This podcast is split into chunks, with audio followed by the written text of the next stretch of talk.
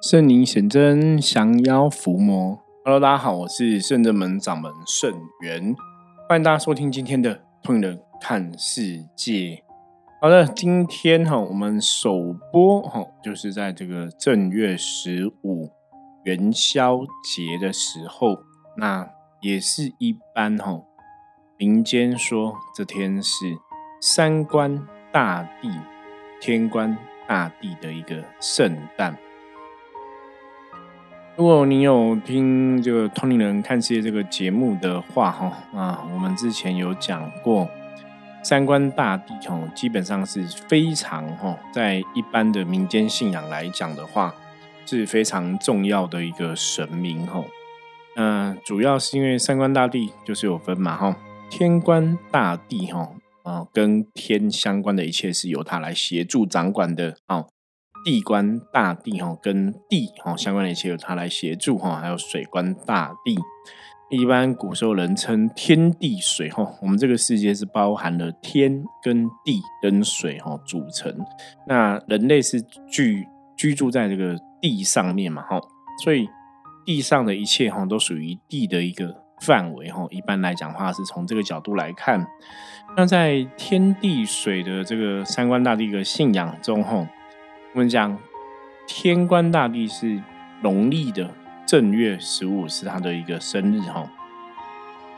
然后呢，地官大帝是农历哦七月十五是他的生日，水官大帝是农历的一个十月十五哈是他的生日哈。那古时候有说法哦，天官赐福，地官赦罪，水官解厄。所以一直以来，我们在跟大家介绍这个三官大帝的一个信仰的时候啊，啊，我们有提到嘛，哈，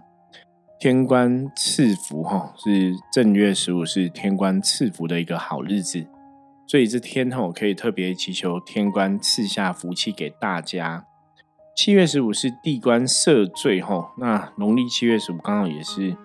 中元节，哈，中元普渡的时候。那在七月十五哈，佛教讲说这是孝亲月哈，在七月十五哈，就是我们哦追怀哈缅怀这个祖先哈祖宗哈啊缅怀这个逝去的一些亲人哈啊，希望在中原普渡哈七月十五这天可以得到地官大帝的一个赦罪，可以让这些亲哈我们的认识的一些亲朋好友哦，如果说他已经离开人世间。在地官大帝赦罪之天，哈，可以没有罪业，哈，可以得到好的一个超脱，哈，可以得到一个好的超生，哈，超拔这样子。那在水官大帝十月十五是负责解厄的部分，哈，那解厄当然就是帮大家解除一些的一个厄运。那在七月十五赦罪的部分呢，除了一般大家了解的农历七月十五是哈中原普渡的一个节日的时候，哦，求这个过世的亲友的一个状况。那当然，我们在世哈，我们活在这个世界上的朋友哈，我们可能哈前世今生，或是我们这辈子也有做一些不好的事情哈。那当然，你也可以在这一天地官赦罪的时候，祈求地官大帝来帮忙。那三官大帝的一个信仰里面哈，以前的说法是哈，大家古时候哈，人类认为这个天下的一个主宰哈，以台湾的信仰来讲，就天公辈啊哈。天公伯哈，那到底是谁呢？就是我们一般讲的玉皇大帝。那这个天在古人的一个想象中是非常巨大的一个存在哈，所以如果只有玉皇大帝一个人管哈，是不是好像也不太合情合理哈？所以他下面就会有他的辅佐的一个臣民哈，辅佐的一个哈神仙。就是三官大帝的一个信仰哈，天官、地官跟水官。那当然哈，在更往下来就有所谓的像以前皇帝会有文武百官哈，所以玉皇大帝下面也会有文武百官，就有各个个不同的哦天地水哈相关的各个的朝官啊，各个的神仙呐哈，各个的这些神佛哈，在互相的一个协助。那刚刚前面提到三官大帝的信仰里面呢，我个人认为哈。当然都很重要哈，可是如果真的要比最重要的话哈，就是今天哦，农历正月十五哈，天官大帝的一个圣诞。因为天官赐福哈，以前我知道的部分是这样子，因为当你有这个福气临身的时候，就是有福气靠近你的时候，那当然哈，你有福气，厄运就有可能可以怎样，可以被消灭掉嘛。那有福气以后，你也才能得到哈地官大帝的一个帮忙哈，慈悲的一个护佑，所以我们可以祈求地官大帝来赦罪。所以这个有福之人，哈，我们讲就像一般常常大家在讲嘛，嗯，我们要做很多好事啊，做很多善事啊，要有这个福报哈。那有福报，你当然也比较容易有一些好的事情啊，好的缘分会发生在你身上嘛。所以自然这个恶的事情、恶的缘分、不好的状况就会离开。所以天官赐福哈，在农历的正月十五，那之前我也跟大家提到。我说农历正月十五的时候，其实它也是刚好算是过年的一个哈。我们真的讲过年，一般情感上哈，我个人认为是到正月的从除夕开始，可能就开始过年的气氛就会越来越强嘛哈。有些人可能从小年夜，从除夕之前哈就开始有这个过年的一个期待哈，会觉得这个生活上有这个过年的一个氛围。那以我自己来讲。通常我们会觉得这个年啊，大概到正月十五之后才真的哈过去了哈，才迈向一个新的一个年开始。所以农历的正月十五哈这一天，大概还是在过年的一个期间。那这天刚好哈，我们讲过年都是一个新的开始嘛哈，希望有个新的开始，新的气象。所以在正月十五的这天哈，天官赐福日的这一天，刚好是一个元宵节嘛。我们讲哦，元宵节提灯笼的一个好日子，所以这天如果祈求到天官赐福哈，等于是让你今年哈整年的一个运势都可以有一个好的一个开始，好的一个兆头哈，好的一个哈福气满盈的一个状况。那在正月十五这天，我不晓得大家怎么看元宵节这个事情哈。然后以前呢，我小时候超喜欢提灯笼的哈，我超喜欢提灯笼的哈。那在元宵节这天，我自己都会制作灯笼哈。我小小最小的时候，以前有那种瓶瓶罐罐做过，你知道吗？那这也不是我的父母教我做的，这比较像是可能我堂哥有没有？小时候都跟堂哥玩在一起哦，就用那种铁罐，可能钉个铁钉啊，然后你就放个蜡烛这样子哦。或是以前有那种克林牛奶，我不晓得大家小时候有没有喝过？以前克林牛奶好像红过一阵子哦，就是克林牛奶啊、克林奶粉这样子。你就用那个铁罐，会钉一个哦钉子，然后放个蜡烛，然后旁边可能挖空啊，哈，就让它也可以透光，或者去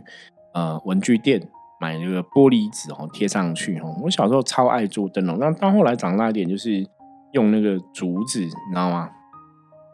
竹子那凹啊，有有那种竹枝，其实也是在那个，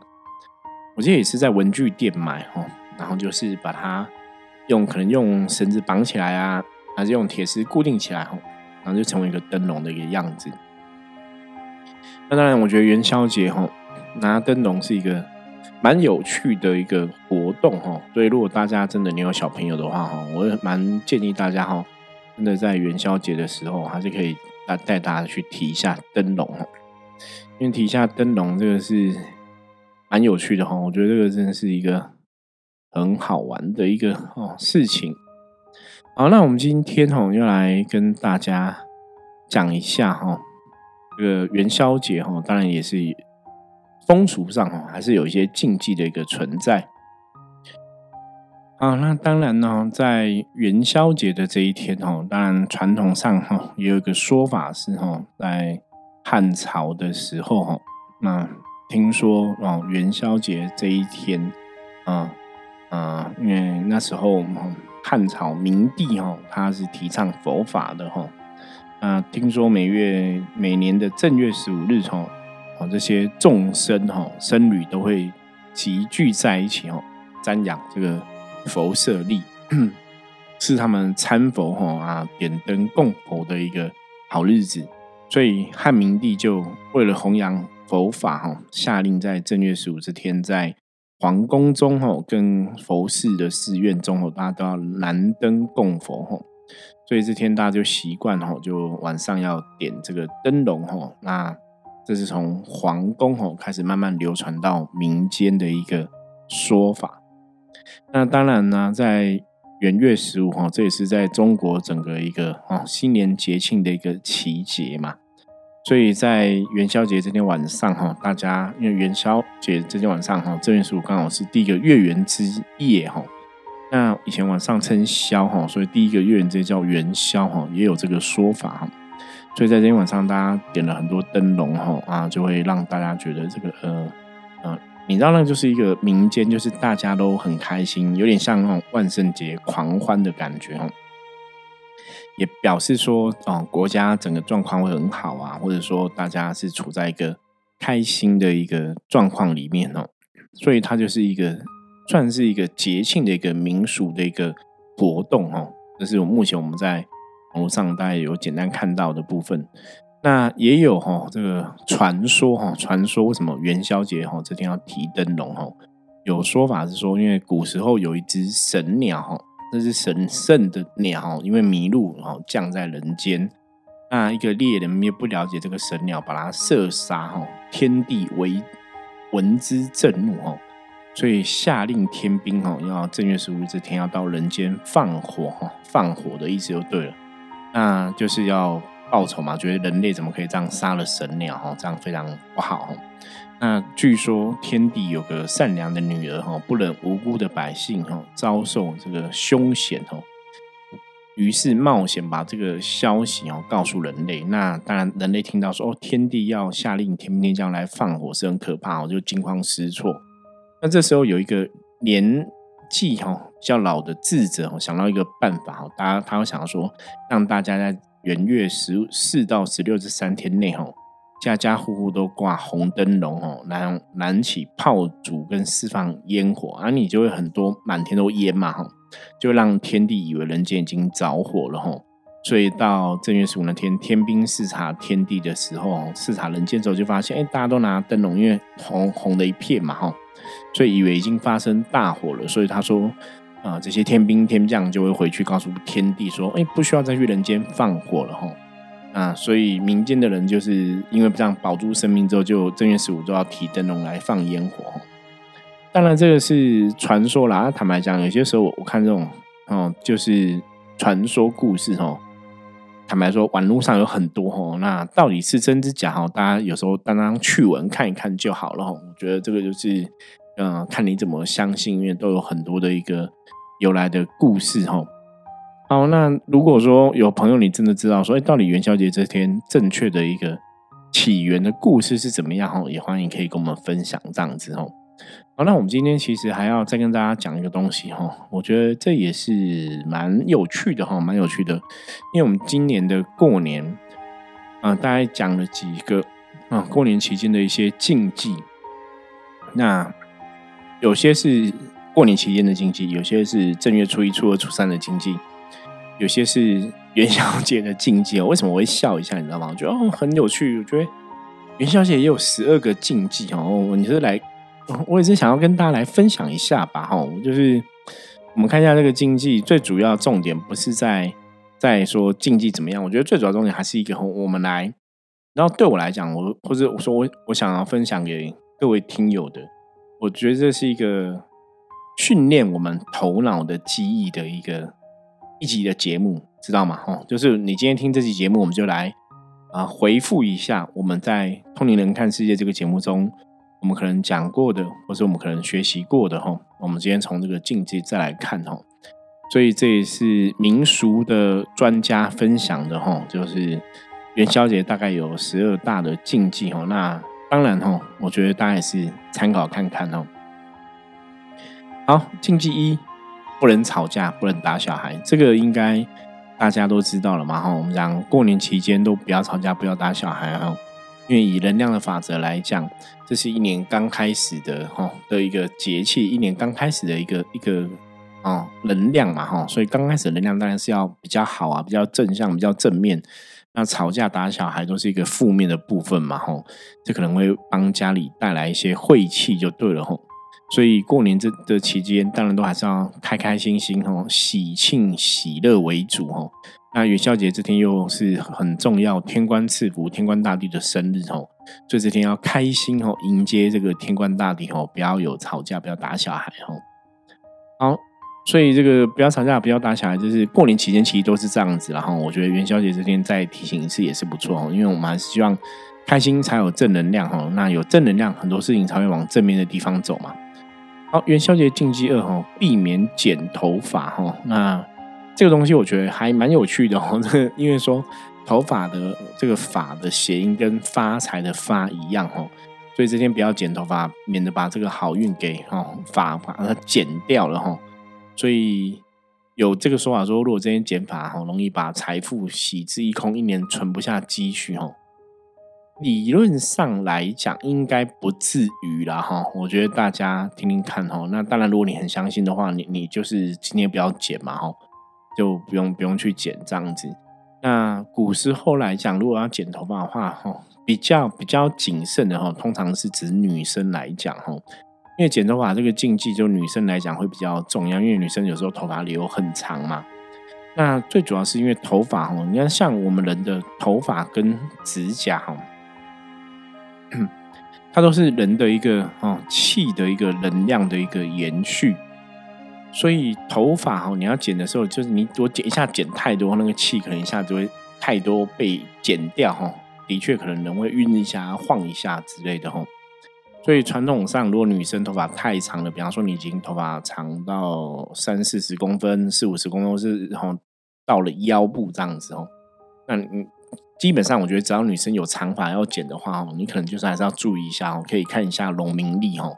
农民历上面有有特别备注，就是哦，看什么剪头发的日子哦，可能可以注意一下会比较好哦。因为头发太长了，才会比较有剪法会受到影响的一个状况。那如果说一般男生或是你只是简单修个头发，不至于会有太大影响哦。主要是长头发剪头发比较会有多的一些禁忌哦，跟大家分享一下。好，元宵节禁忌三，不要看医生哦。那元宵节当日不要看医生哦，一样哈，就是说，因为这天是吉祥的日子嘛哈，不要生病，不要看医生，不要住院哦。那当然，这个东西我觉得有些时候不是你可以决定的啦，而且有些时候元宵节都是假日嘛哈，医生小诊所大概也不太会开啦哈，那大大医院才有嘛哈，所以大家还是一样哈，过年期间这也是一样，过年期间一开始也不要去看医生哦，会比较好这样子哦。也是取一个吉祥的一个含义。那元宵节这一天哦，就是很多东西大家要啊谨慎使用，不要有一些工具啊设备的损坏，就是不要有东西坏掉。然后，那当然这你也可以去想象嘛，东西坏掉就代表一个负面的能量，代表一个厄运嘛。比方说你今天啊，你可能买了一个一个嗯新的游戏机，有没有 新的电脑摔坏了，那也不好。新的手机摔坏了。或者是说，你今天哦杯子哈新碗盘新杯子摔摔坏了哈，那当然我们讲说，如果东西摔坏摔破是叫什么？过年期间都要讲岁岁平安嘛吼，讲一下会比较吉祥，就是把当的一个厄运把它转成一个哈比较吉祥的一个思维哈，吉祥的一个用语哈。元宵节禁忌五哈，不要到荒郊野外哈。那这个其实也不是只有元宵节这样讲了，因为一般你如果到人烟稀少、荒郊野外，本来那个能量就比较不好嘛，所以如果你你的身体比较耗弱，或是你最近运气比较差哈，到一些市场能量不好的地方哦，当然就可能会沾染到一些晦气或一些负面能量哦，所以这是平常也要特别注意的，就是要远离这些哈负面的一个地方。那元宵节禁忌六，不要丢失财物哈，这当然也是在讲说，如果你财物丢掉的话，表示是一个厄运，一个不好的状况，钱财的一个损失嘛。所以他就会想说，那这样子是不是也表示你这一年哈，可能都会容易哈有一些钱财上面的损失、财务上面的损失哦，所以要特别注意。那元宵节禁忌期不要借钱给别人哦，啊一样哦，今年这一一天是天官赐福哈，好运气，我们要祈求好运气，祈求个好的能量的一天。那如果这天你借钱给别人，有点像是把你的好运、把你的一些好的状况给别人哦。那的确哈，借钱给人这件事情，的确有些时候他会把你的好运借出去给别人哦。那当然，有些时候如果说你有一定的经济能力，可以借钱给人家，也表示说你的运气是比较旺的哈。倒也不会说因为借个钱就就真的好运都不见啊，不会到那么严重啊。除非你借非常非常多的钱哦，不然不会到那么严重啊。那当然，我我想说，像前面几个禁忌，这个都不是只有元宵节，这是应该是平常或者过年的期间都特别要注意的一个部分哦。那第八个禁忌是米缸不可以见底哦，一样哦，因为米缸代表古时候代表是财的意思嘛哈，米缸里要有米哈，如果见底了哈，可能有断炊的一个凶兆，比方说这个哎没有米可以煮了哈，它有这样一个含义哈，会影响到你的财运哦，所以米缸不可以见底哦。第九个衣服不要弄破哦，衣服弄破也表示你这件衣服破了哈，这个好运就会破掉哦，破财倒霉的一个含义哈。那第十个，不要杀生哦，不要看到血哦。那当然哦，杀生看到血都是一种负面的状况哦，可能会有血光之灾啊，可能会破财啊哈，所以就要特别注意哦。那当然，这个我们讲嘛，这个还是以以一般的人的状况看，